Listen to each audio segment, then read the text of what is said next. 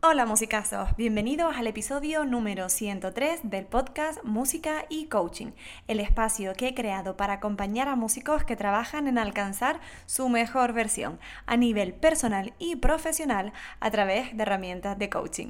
¡Comenzamos!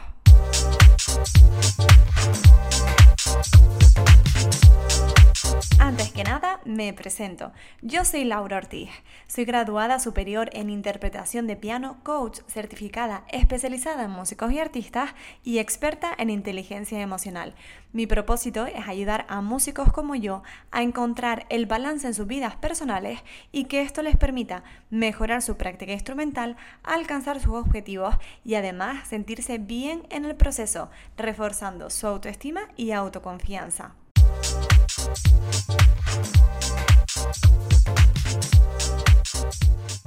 Hola musicazo, hola musicaza, ¿cómo estás? Espero que muy muy bien.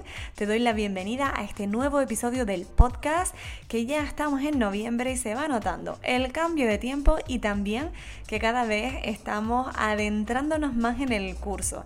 Ya hay más prueba está más audiciones, más conciertos y en medio de todo eso a veces también nos llegan por supuesto pensamientos negativos. Ya sabes que el cerebro por defecto te incluye muchos pensamientos negativos. ¿Y esto qué hace? Pues que podamos llegar a dudar de nosotros mismos, de nuestra valía, de cara a todos estos eh, momentos en los que tenemos que tocar. Para tratar de ayudarles un poquito con esto y con otras situaciones que se dan en nuestra vida como músicos, hace tiempo que ya planteé que me escribieran por Instagram o a info.lauraortizcoaching.com contándome qué les preocupa y así poder ayudarles con ello y ya algún mensaje he resuelto por aquí en los episodios. Y hoy, en relación a esto, les quiero también contar sobre un tema, porque me llegó un mensaje de Irene, una de las musicasas que me sigue por Instagram, y que me ha hecho la siguiente consulta sobre la que vamos a hablar hoy. El mensaje dice así, Hola Laura, Quería preguntarte si podrías hablar un poco del síndrome del impostor en músicos, cuál es tu opinión y algunos consejos para afrontarlo. Hice el superior y también magisterio en la universidad. Me di cuenta de lo que quería estudiar realmente era clarinete y preparé pruebas muy rápido para hacer el máster en Ámsterdam. Y aquí estoy. Al llegar he sido consciente de cómo empezó mi ansiedad y además de estar trabajando esto con mi psicóloga, me viene el síndrome del impostor el estar en un sitio con tanto nivel, con tanta gente buena que está ganando plazas constantemente y yo sentirme muy lejos de eso. Estoy empezando a ser consciente de que me lleva a una baja confianza en mí y empiezo a ser menos productiva con el estudio y preparación de proyectos. Me gustaría que eso me hiciera grande, creerme de verdad que merezco estar aquí y enfocarme en mí y en mi camino. Otra anécdota es que escuchar a Conserje Pau cada semana ha sido y es alucinante. Pero ahora empieza a ser como un agobio de que yo nunca llegaré a eso o tengo que estudiar mucho y no sé si seré capaz. Mil gracias. Bueno, lo primero de todo, Irene, gracias a ti por escribirme. De verdad que me alegra un montón que te guste el podcast, el contenido te sirva y espero poder ayudarte hoy también un poquito, aunque sea, con este tema del síndrome del impostor en el episodio de hoy. Si a ti también te interesa ese tema, musicazo, musicasa, quédate si quieres saber más porque vamos a hablar de qué es y cómo podemos gestionarlo. Lo primero de todo, el punto uno por el que tenemos que arrancar es ¿Qué es el síndrome del impostor? ¿En qué consiste? ¿De qué trata? Porque hablamos mucho de esto, pero a mí me gusta también poner nombre y palabras reales a las cosas. Esto nos ayuda a tener una visión mucho más clara de lo que tenemos delante y sabemos a qué nos enfrentamos. En este caso, el síndrome del impostor, me vas a permitir que lo lea porque me lo he apuntado por aquí, es un fenómeno psicológico a través del cual la persona que lo experimenta es incapaz de reconocer sus propios logros y o su valor personal. ¿Con qué se relaciona esto? Con una baja autoestima. Por eso es tan importante trabajarla. Por eso no es casualidad que yo tenga un programa enfocado solamente a trabajar la autoestima. De verdad, se lo digo siempre, porque al final una persona que considera a menudo que es un fraude, que no es suficientemente buena, que siempre lo podría haber hecho mejor, que los demás se van a dar cuenta de que es un impostor, una impostora, ¿cómo creen que se siente? ¿Es una persona que está segura de sí misma o al contrario, es una persona que continuamente está dudando de su capacidad? Normalmente la gente que sufre el síndrome de impostor en mayor o en menor medida son incapaces de asimilar sus logros, aunque los tengan. Es decir, yo consigo cosas, quizás como era el caso de Irene, pues logro terminar el superior, entro a un máster, estoy dando clase con buenos profesores, quizás también recibo buenas críticas, pero aún así yo no soy capaz de verla, ¿vale? Con lo cual, no es baja autoestima o falta de confianza, pero la baja autoestima o falta de confianza es una consecuencia de este tipo de síndrome. También está relacionado con el perfeccionismo, ¿vale? Porque tendemos a minimizar las cosas buenas que conseguimos y subestimar el éxito, lo cual significa que cuando conseguimos algunas cosas buenas, de repente les quitamos importancia, ¿vale? No, no es para tanto, lo podría hacer cualquiera. A pesar de que nuestra vida laboral, como músicos, cada día demostremos esa capacidad, podemos llegar a estar convencidos de que no nos lo merecemos. Por lo tanto, este síndrome del impostor puede afectar negativamente a nuestra carrera profesional. Otra pregunta que se suele lanzar cuando hablamos de este síndrome del impostor es, ¿me pasa solo a mí? Por supuesto que no. De hecho, se ha estudiado y se da mayormente en mujeres y cerca de un 89% de las personas han padecido el síndrome del impostor en algún momento de su vida, según expertos.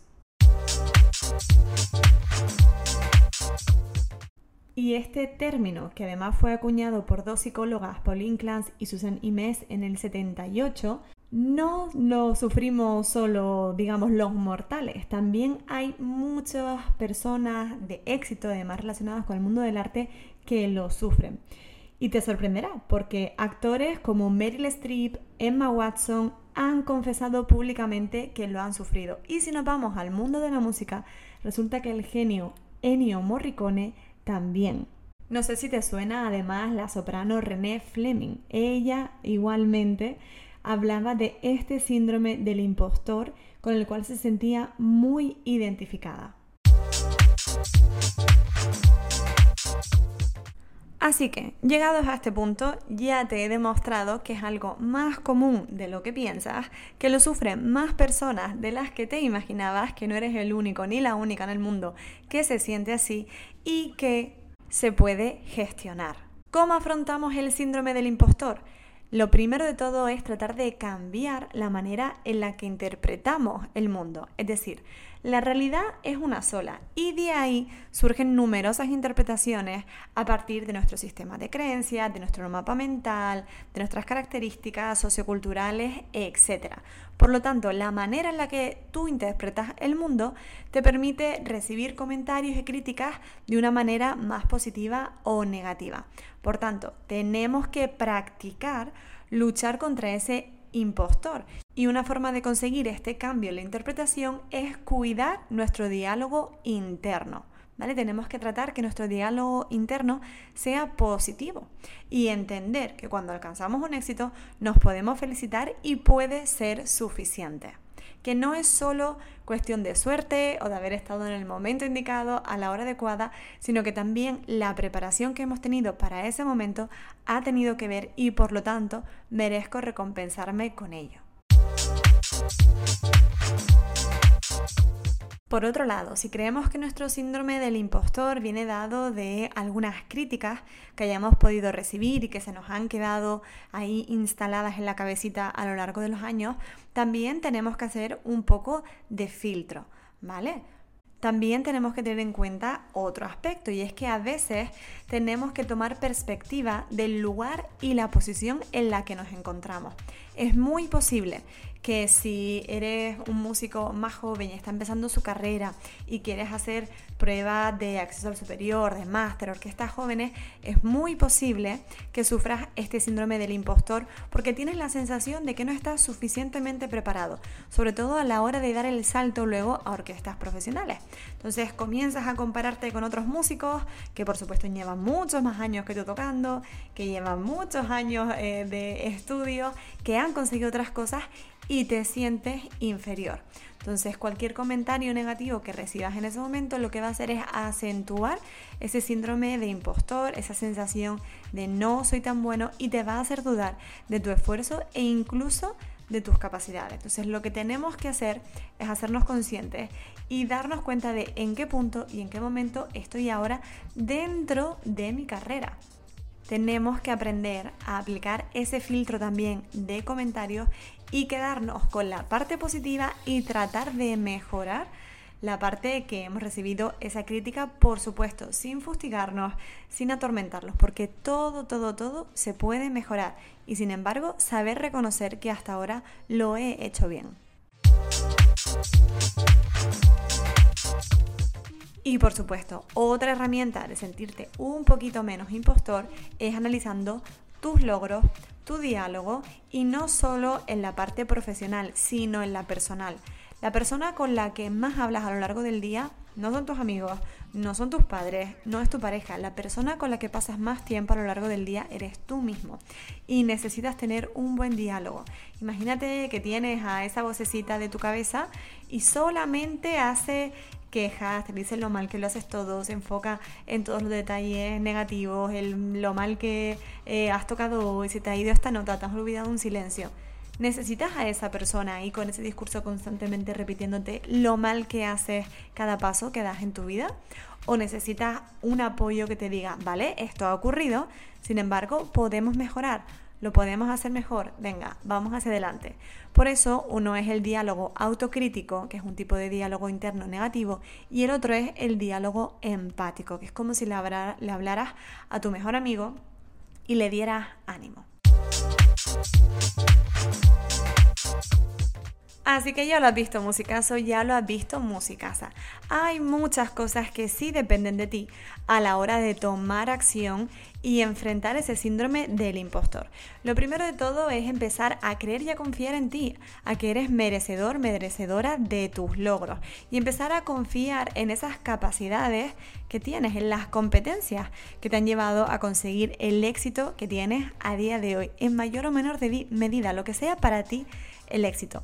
Por otro lado, enfrenta tus miedos. Puedes hacer una lista de ellos. ¿Qué miedos te surgen a la hora de tocar para los demás o que los demás descubran que eres un fraude? ¿Cuáles son los miedos que te atañen? ¿Qué piensas que van a decir los otros? ¿Qué van a creer de ti? ¿Qué consecuencias también profesionales o personales piensas que eso va a tener? O si eso te lleva a sentir inseguridad también. Pues qué cosas me hacen sentir insegura y cómo puedo dar un pasito hacia mayor seguridad. De hecho, yo te voy a dejar dos ejercicios. Uno es que escribas 20 logros personales y 20 logros profesionales que hayas conseguido hasta el día de hoy. Y por supuesto, que le eches un vistazo una vez los tengas y los analices bien y te fijes en todo lo que has conseguido. Analiza también los miedos, como te decía antes. Hazte una lista y pon ahí, ¿a qué le temes? ¿Ha ocurrido alguna vez eso que tanto miedo te da? ¿Se ha convertido en realidad o es solo lo que yo creo que puede pasar y entonces me preocupo en consecuencia?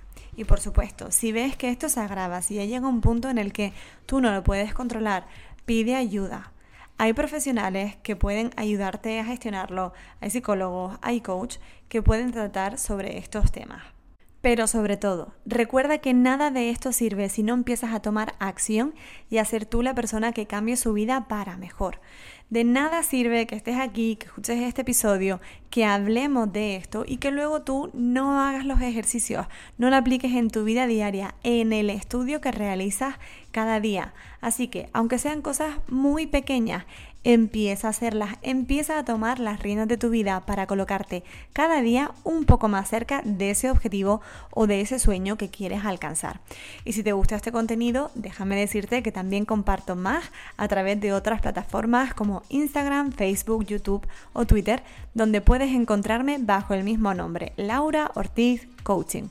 Sin más, me despido, te mando un abrazo enorme. Espero que te haya servido el episodio y si quieres saber más sobre el club de orquesta o las sesiones individuales de coaching, escríbeme a info@lauraortizcoaching.com o déjame un comentario por aquí. Y si te ha gustado o conoces a alguien que necesite saber más sobre este tema y le vendría bien escuchar esto, por favor, compártelo que así me ayudarás a llegar a más músicos y artistas y ayudarles en su desarrollo y evolución.